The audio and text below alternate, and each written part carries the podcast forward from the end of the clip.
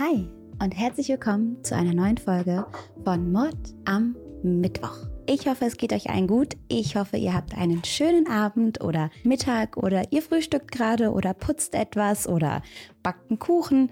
Was auch immer ihr gerade macht, ich hoffe, es geht euch gut dabei. Und ich habe zum ersten Mal ein Sommerkleidchen an. Ich läute jetzt den Sommer ein. Ja, draußen sind 12 Grad und vielleicht hat es heute auch ein bisschen geregnet, aber das hält mich nicht davon ab zu träumen, oder? Man wird ja wohl noch Wünsche und Träume haben dürfen. Die heutige Zeit ist schon verrückt, nicht wahr? Ich glaube, dass der Drang nach Aufmerksamkeit schon immer im Menschen gesteckt hat, aber heutzutage kann man diesen Drang ausleben wie nie zuvor. Man kann Bilder von sich posten, Selfies machen, Aufnahmen online stellen und sich von allen Seiten Likes, Abos und Aufmerksamkeit einholen. Ob das so gesund ist, das steht auf einem anderen Blatt. Ich erzähle euch heute von Lacey Spears und diese Frau hat Aufmerksamkeit geliebt und war bereit, bis ans Äußerste zu gehen, um die zu bekommen. Bevor wir in den Fall starten, könnt ihr mir sehr gerne noch ein Abo dalassen oder ein Like. Ich weiß, ich weiß, es nervt, wenn YouTuber das immer sagen, aber das hilft uns. Es hilft uns echt krass. Algorithmus und so eine Sachen, die brauche ich euch gar nicht zu erklären. Das versteht ihr wahrscheinlich besser als ich. Aber deswegen, ähm, ja, es hilft. Also, das wäre lieb. Danke. Lacey Elizabeth Spears wird in Kalifornien geboren und das im Jahre 1987. Sie ist das jüngste von drei Kindern und die Familie lebt in einer eher ärmlichen Gegend. Es ist ein richtig kleiner Ort und dieser Ort ist dafür bekannt, dass er die meisten Kirchen auf engstem Raum hat also die höchste Anzahl von Kirchen pro Einwohner, sprich an jeder Ecke ist irgendeine religiöse Einrichtung. Und das ist auch so das Einzige, was es über diesen Ort zu sagen gibt. Ansonsten passiert da eigentlich nicht viel. Lacys Mutter wird als kalt und lieblos beschrieben. Der Vater ist häufig unterwegs. Er arbeitet hart, um die Familie zu unterstützen und viele Familienmitglieder Vater und Mutter zum Beispiel leiden unter Krankheiten. Die Mutter hat Diabetes, der Vater Morbus Crohn und Zöliakie. Und so wachsen die Kinder mit Eltern auf, die unter chronischen Krankheiten leiden. Lacey ist schon früh klar, dass sie einmal Mutter werden möchte. Ihr liebstes Spielzeug, das sind Puppen. Von denen hat sie eine ganze Sammlung und sie kümmert sich eingebungsvoll um sie.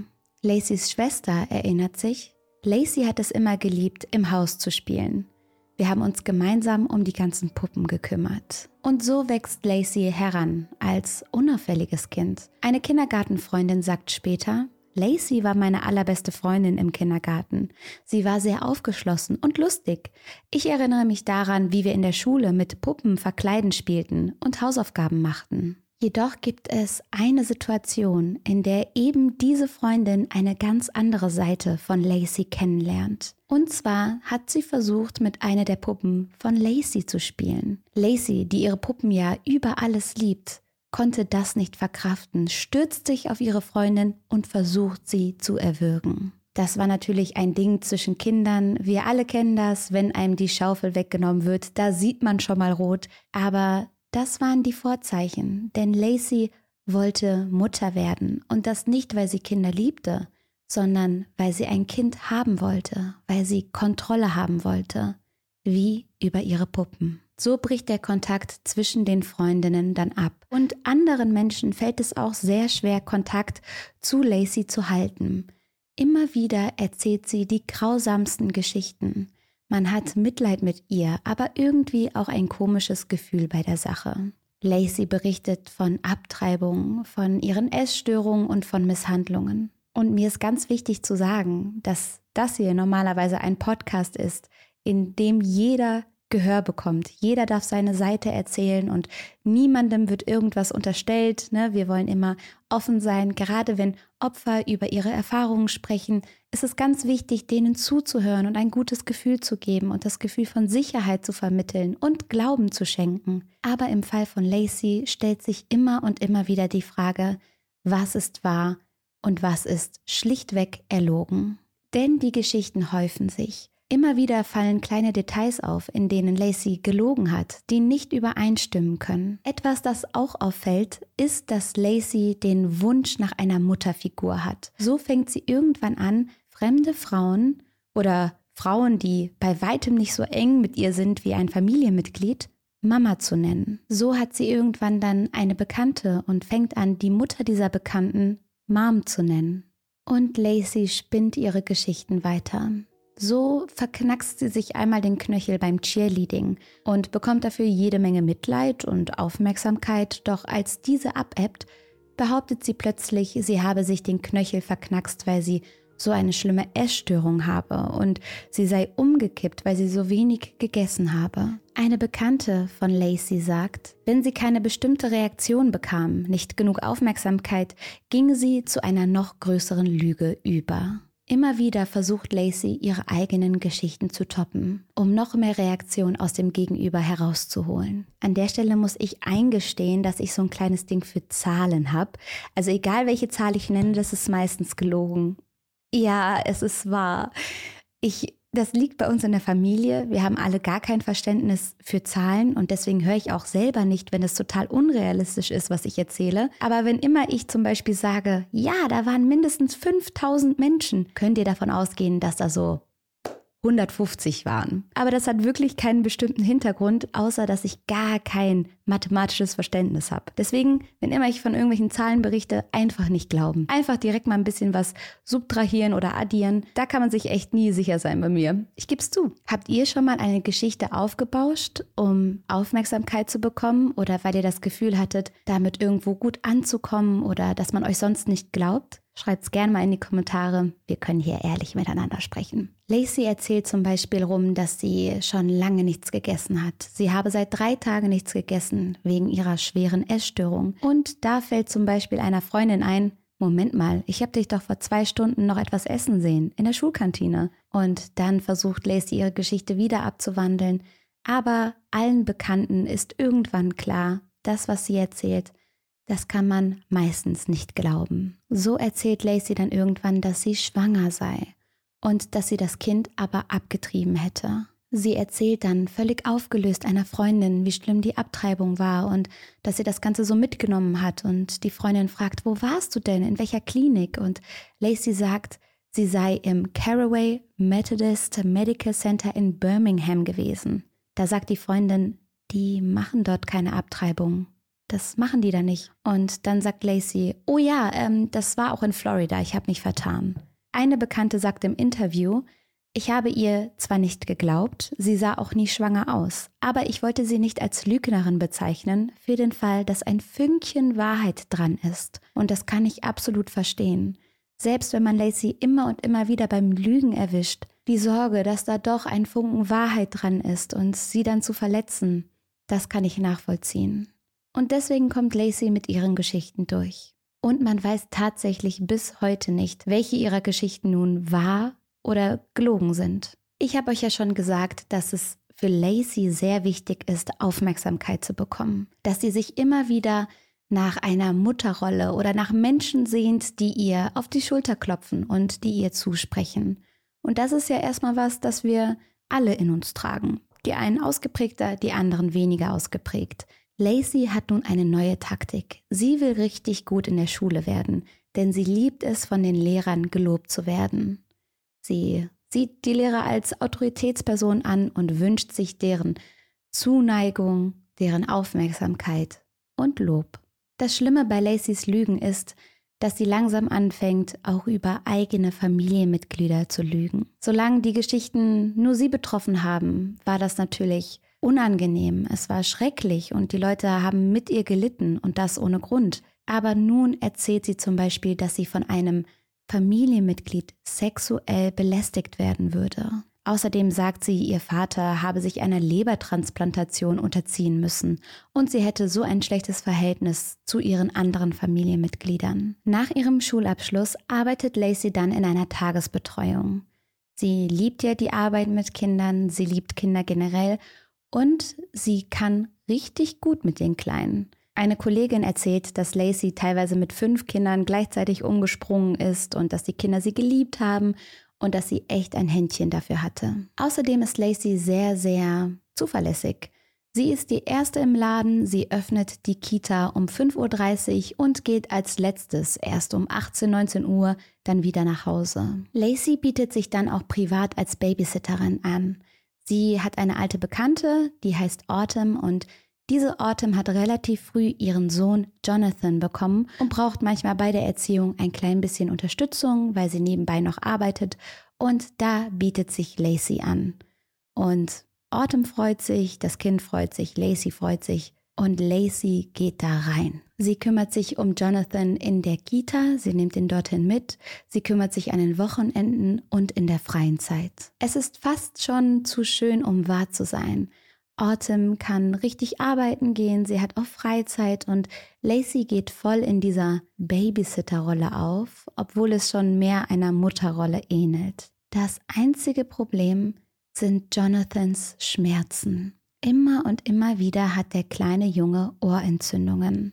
Aus seinen Ohren tropfte Eiter, erinnert sich Autumn. Irgendwann entwickelt der kleine Junge ein Loch in seinem Trommelfell. Als Jonathan zwei Jahre alt ist, beschließt Autumn, dass sie nun keinen Babysitter mehr brauchen, dass sie alleine zurechtkommen und somit wird Lacey dann gekündigt und die Ohrprobleme verschwinden. Von einem Tag auf den anderen. Autumn hinterfragt das Ganze aber nicht. Sie freut sich einfach, dass es ihrem Sohn wieder gut geht und das Leben geht weiter. Doch Lacey kommt nicht damit klar, Jonathan nun weniger zu sehen. Immer wieder ruft sie Autumn an, sagt ihr, dass sie nun das Kind sehen wolle und wann Autumn ihr das Kind zu geben habe und diktiert da herum. Und dann erfährt Autumn etwas weiteres. Das ist so krass, denn Autumn findet die MySpace-Seite von Lacey und auf dieser Seite gibt sich Lacey als die Mutter von Jonathan aus. Mhm. Auf der ganzen MySpace-Seite sieht man Bilder von dem kleinen blonden Jungen. Und Lacey schreibt dazu, My world, my everything. He completes me. Also er vervollständigt mich. Auf einem Foto mit dem Titel A Mother's Love is Unexplainable küsst sie den kleinen Jungen. Also die Liebe einer Mutter ist unerklärlich. Bilder von Jonathan in der Badewanne, im Park, auf dem Tresen sitzend oder mit einem roten Schnuller im Mund. Und erstmal finde ich es ja sowieso kritisch, Bilder von Kindern ins Internet zu stecken. Da haben wir schon häufiger drüber geredet. Aber dann die Bilder vom eigenen Kind gepostet von einer anderen Frau im Netz zu finden, die sich als seine Mutter ausgibt. Was zur Hölle? Unter einem Foto wird Lacey gefragt, ob Jonathan ihr Sohn ist und sie antwortet, ja, das ist er. Das ist die Liebe meines Lebens. Er wurde am 14. Februar geboren. Autumn sagt später, es war einfach unangenehm, dass sie das getan hat. Es war nicht in Ordnung. Und für Autumn ist klar, dass hier ein Schlussstrich gezogen werden muss. Lacey wohnt dann im Jahr 2008 in den Cedar Key Apartments in Decatur und sie ist dorthin mit ihrer Schwester gezogen. Die beiden leben jetzt wieder zusammen. In dem gleichen Wohnkomplex lebt ein Mann mit dem Namen Chris. Eines Tages klopft es bei diesem besagten Chris an der Tür. Es ist Lacey, die ihn um Hilfe bittet. Er soll ihr doch bitte dabei helfen, ein Kinderbett aufzubauen. Denn ja, Lacey hat das nächste Babysitterkind ausfindig gemacht und das schläft sogar häufig bei Lacey. Und Chris, der da eine junge, nette, hübsche Dame vor sich stehen sieht, der willigt ein und zusammen baut man nun das Bett auf. Und daraus entsteht eine Nachbarschaft mit Vorzügen. Chris erinnert sich, ich glaube, sie war einsam. Ich hatte schon seit einiger Zeit niemanden mehr in der Wohnung gesehen. Ich dachte mir einfach, dass sie etwas Aufmerksamkeit brauchte. Und wie gesagt, aus dieser Aufmerksamkeit wird dann etwas mehr. Das Ganze geht ein paar Monate lang, doch dann macht Lacey plötzlich Schluss. Sie sagt Chris aber, dass sie von ihm schwanger sei. Chris ist völlig begeistert. Er freut sich auf das Kind und will es auch mit Lacey weiter versuchen. Er spricht über Heirat und will mit ihr nach einem Namen suchen. Da sagt Lacey, ich mag Garnet. Chris findet den Namen gar nicht gut, aber Lacey hat bereits entschlossen. Und dann, von einem Tag auf den anderen, ändert sich ihre Geschichte wieder. Sie sagt, Chris, lass mich in Ruhe, ich will nichts mit dir zu tun haben, misch dich nicht in mein Leben ein. Und ich bin gar nicht schwanger von dir. Sie verdrängt diesen Chris vollends aus ihrem Leben und aus dem Leben des Babys, welches sie in sich trägt. Denn Lacey ist schwanger und es ist Chris Baby, doch sie wird nun behaupten, das Kind sei von einem anderen Mann, von einem gewissen Blake. Diesen Blake hat sie einmal getroffen, ein, zwei Mal. Es kam nicht mal zum Sex, aber er wird jetzt als Vater bezeichnet. Er weiß aber nichts davon. Also macht ja auch Sinn, weil er weiß ja, dass es keinen Sex gegeben hat. Also kann sie ihm das zumindest nicht vorlügen. Nun würde dieser Blake aber zu viele Fragen aufwerfen. Wo ist er denn, der Vater des Kindes? Und Lacey hat auch dafür eine Lösung. Sie behauptet öffentlich, dass Blake, der Vater ihres Sohnes, tot sei. Lacey richtet sogar einen Internetblog ein und widmet diesem Blog dem Tod ihres Mannes. So schreibt sie unter einem Post, wir, also sie und ihr Sohn, haben fast 365 Tage überlebt. Ein ganzes Jahr nun ohne Blake, meinen Seelenverwandten und Garnet's Daddy. Das vergangene Jahr war das schwerste meines Lebens. Und das alles, während der leibliche Vater und auch Blake am Leben sind. Nun gibt es ja aber Leute, die Lacey doch ein bisschen kennen und die sind nun verwundert. Seelenverwandter? Blake, den haben wir nie gesehen. Und für Lacey ist klar, sie muss sich einen neuen Blog einrichten. Einen, auf dem keine alten Bekannten unterwegs sind. Ein Blog, auf dem sie einfach daherlügen kann, so wie sie will. Aus Garnet wird ein kleiner, quirliger Junge. Er hat blondes Haar und ein niedliches Gesicht. Die Geburt verlief einwandfrei, doch vom ersten Tag seines Lebens an gibt es anscheinend nur Probleme mit dem Kind. Lacey rennt von Arzt zu Arzt, von Krankenhaus zu Krankenhaus. Sie erzählt, ihr Kind würde nicht essen, es hätte keinen Hunger, keinen Appetit, es würde nicht trinken und andauernd erbrechen. Und die Ärzte stehen vor einem riesigen Rätsel. Die Werte sind super, das Kind scheint gesund zu sein. Und trotzdem ist da diese verzweifelte Mutter, die nicht mehr weiter weiß. Und der will man natürlich helfen. Als Garnet 2009 wieder mal in ein Krankenhaus geliefert wird, ist er so stark dehydriert, dass sein kleiner, zweieinhalb Monate alter Körper unter Schock steht, sagt einer der Doktoren. Und es werden Tests gemacht. Ein MRT, ein CT, ein EEG, ohne irgendwelche Ergebnisse. Das Kind scheint gesund zu sein und trotzdem leidet es. Immer wieder hat Garnet super doll erhöhte Natriumwerte, die man sich einfach nicht erklären kann. Garnets ganze Krankenhaus- und Ärztehistorie wird von seiner Mutter mit dem Handy und der Kamera begleitet und auf Social Media gepostet. Laut ihren Beiträgen wird Garnett im ersten Jahr seines Lebens 23 Mal ins Krankenhaus eingeliefert. Einmal ist er dort für fast fünf Wochen lang. Irgendwann kann Lacey einen Arzt dazu überreden, Garnett zu operieren. Es sei so schlimm und sie habe so eine Angst und das sei wirklich nötig. Garnet muss mehrere Operationen über sich ergehen lassen. So wird ihm zum Beispiel der Oesophagus zugenäht, sodass er nicht mehr erbrechen kann. Als Garnet neun Monate alt ist, bekommt er eine Sonde in den Magen gelegt. Über diese Sonde wird er dann ernährt. Außerdem leidet Garnet, so wie Jonathan damals, unter chronischen Ohrentzündungen. Auch die kann sich keiner erklären. Magen-Darm-Probleme, Natriumspiegel, Ohrentzündungen, Erbrechen. Dem Jungen geht es nicht gut. Und Lacey postet das Ganze auf Social Media. Sie hat einen ganzen Blog eingerichtet und der heißt Garnets Journey. Also Garnets Reise. Und da bekommt Lacey das, wonach sie sich schon immer gesehnt hat. Aufmerksamkeit. Die Leute interessieren sich für Garnets Reise. Sie wollen wissen, ob das Kind gesund wird. Sie wollen dranbleiben, sie interessieren sich für den süßen kleinen Jungen und haben Mitleid. Je schlimmer es Garnet geht, desto mehr Klicks macht Lacey, desto mehr Zuspruch bekommt sie, liebevolle Nachrichten und Kommentare. Das Seltsame ist, dass es Garnet immer nur dann schlecht geht, wenn seine Mutter anwesend ist. So erinnert sich eine Schwester zum Beispiel daran, dass sie das Kind füttern konnte, völlig ohne Probleme. Und das, obwohl Lacey ja die ganze Zeit über behauptet, er könne kein Essen im Magen behalten. Daher ja auch die Magensonde. Eine andere Krankenschwester wurde Zeuge davon, dass Lacey ihren Sohn unter Wasser drückte, als er in einer Badewanne saß. Sie sah ihm beim Zappeln zu und schien kein Mitleid zu haben. Mehrere Ärzte schlagen Lacey immer und immer wieder vor, die Magensonde zu entfernen. Das ist eine große Belastung für so einen kleinen Körper. Und in Garnets Fall scheint es ja gar nicht nötig zu sein. Lacey lehnt das jedes Mal ab. Sie meint, die Ärzte hätten keine Ahnung und sie würde ihren Sohn ja wohl am besten kennen. Jedes Mal, wenn ein Arzt die Sonde entfernen möchte oder nicht weiter auf Lacys Wünsche, den Wunsch nach Operation, weiteren Eingriffen oder Medikamenten nachgeht, wechselt sie diesen Arzt. Und jedes Mal, wenn Garnet in der Obhut von medizinischem Personal ist, wenn die Schwestern da sind, die Ärzte, geht es ihm plötzlich besser.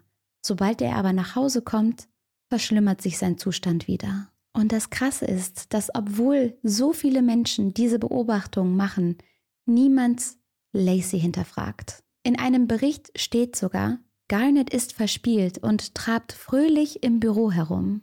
Und das, obwohl seine Mutter ihn mit schweren Krämpfen und Fieberanfällen in die Praxis gebracht hatte. Mit jedem Post, mit jedem Eintrag und jedem Krankenhausaufenthalt wird Lacys Gefolgschaft größer.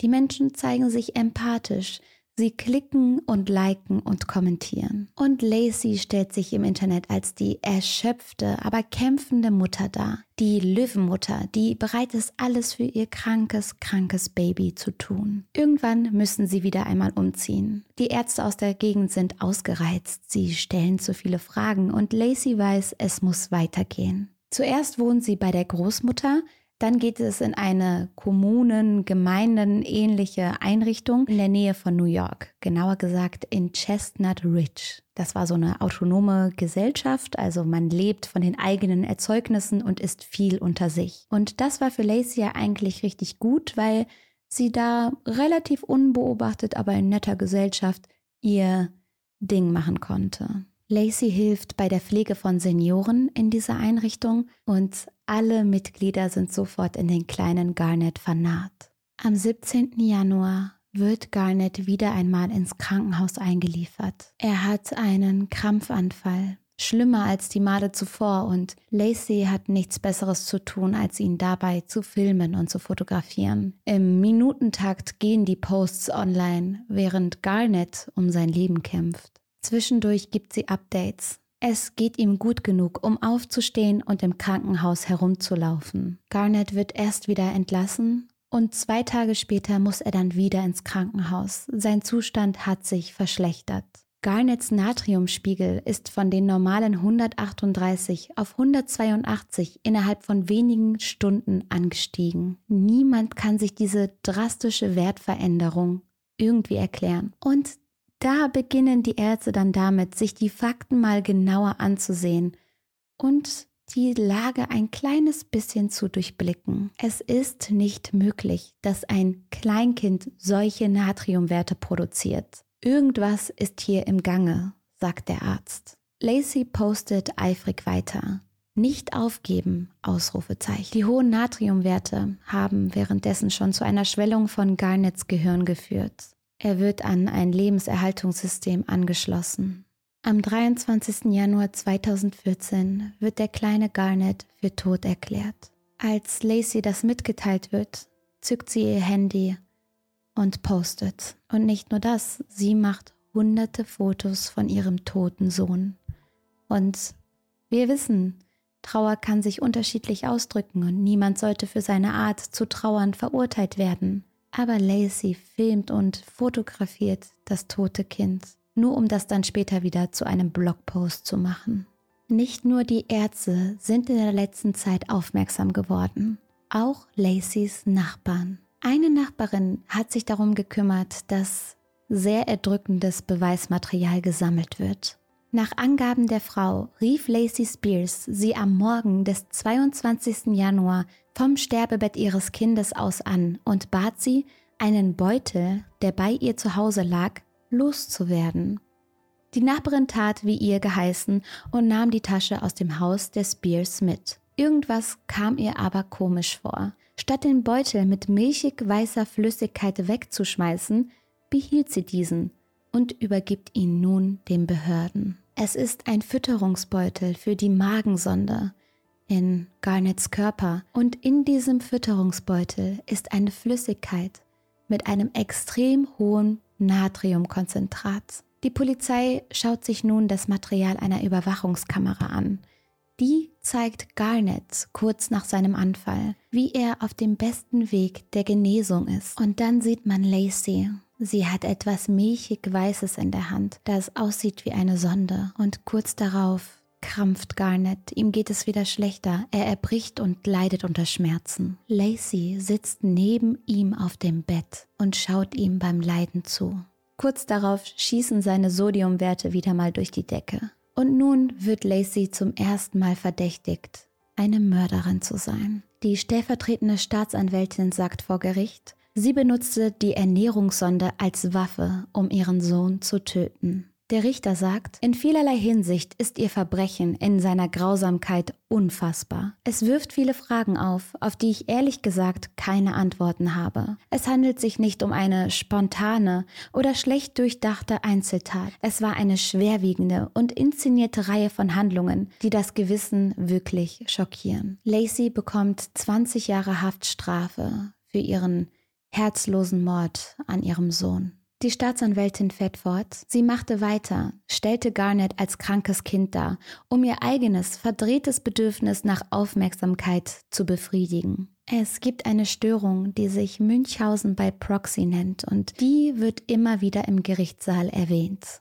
Bei dieser Störung machen Menschen andere Menschen absichtlich krank. Meistens sind es tatsächlich Mütter, die ihre Kinder absichtlich krank machen durch falsche Medikamente oder hier wie in Lacys Fall durch Natriumlösung oder so etwas, um dann Aufmerksamkeit, Mitleid oder Zuneigung zu bekommen. Warum Menschen das tun, das wird man wahrscheinlich nie so richtig verstehen und dafür gibt es auch keinerlei Erklärungen oder Entschuldigungen. Es wird aber vermutet, dass diese Menschen in ihrer Kindheit häufig zu wenig Aufmerksamkeit oder Zuneigung bekommen haben und sich das dann im Erwachsenenleben irgendwie zurückholen wollen.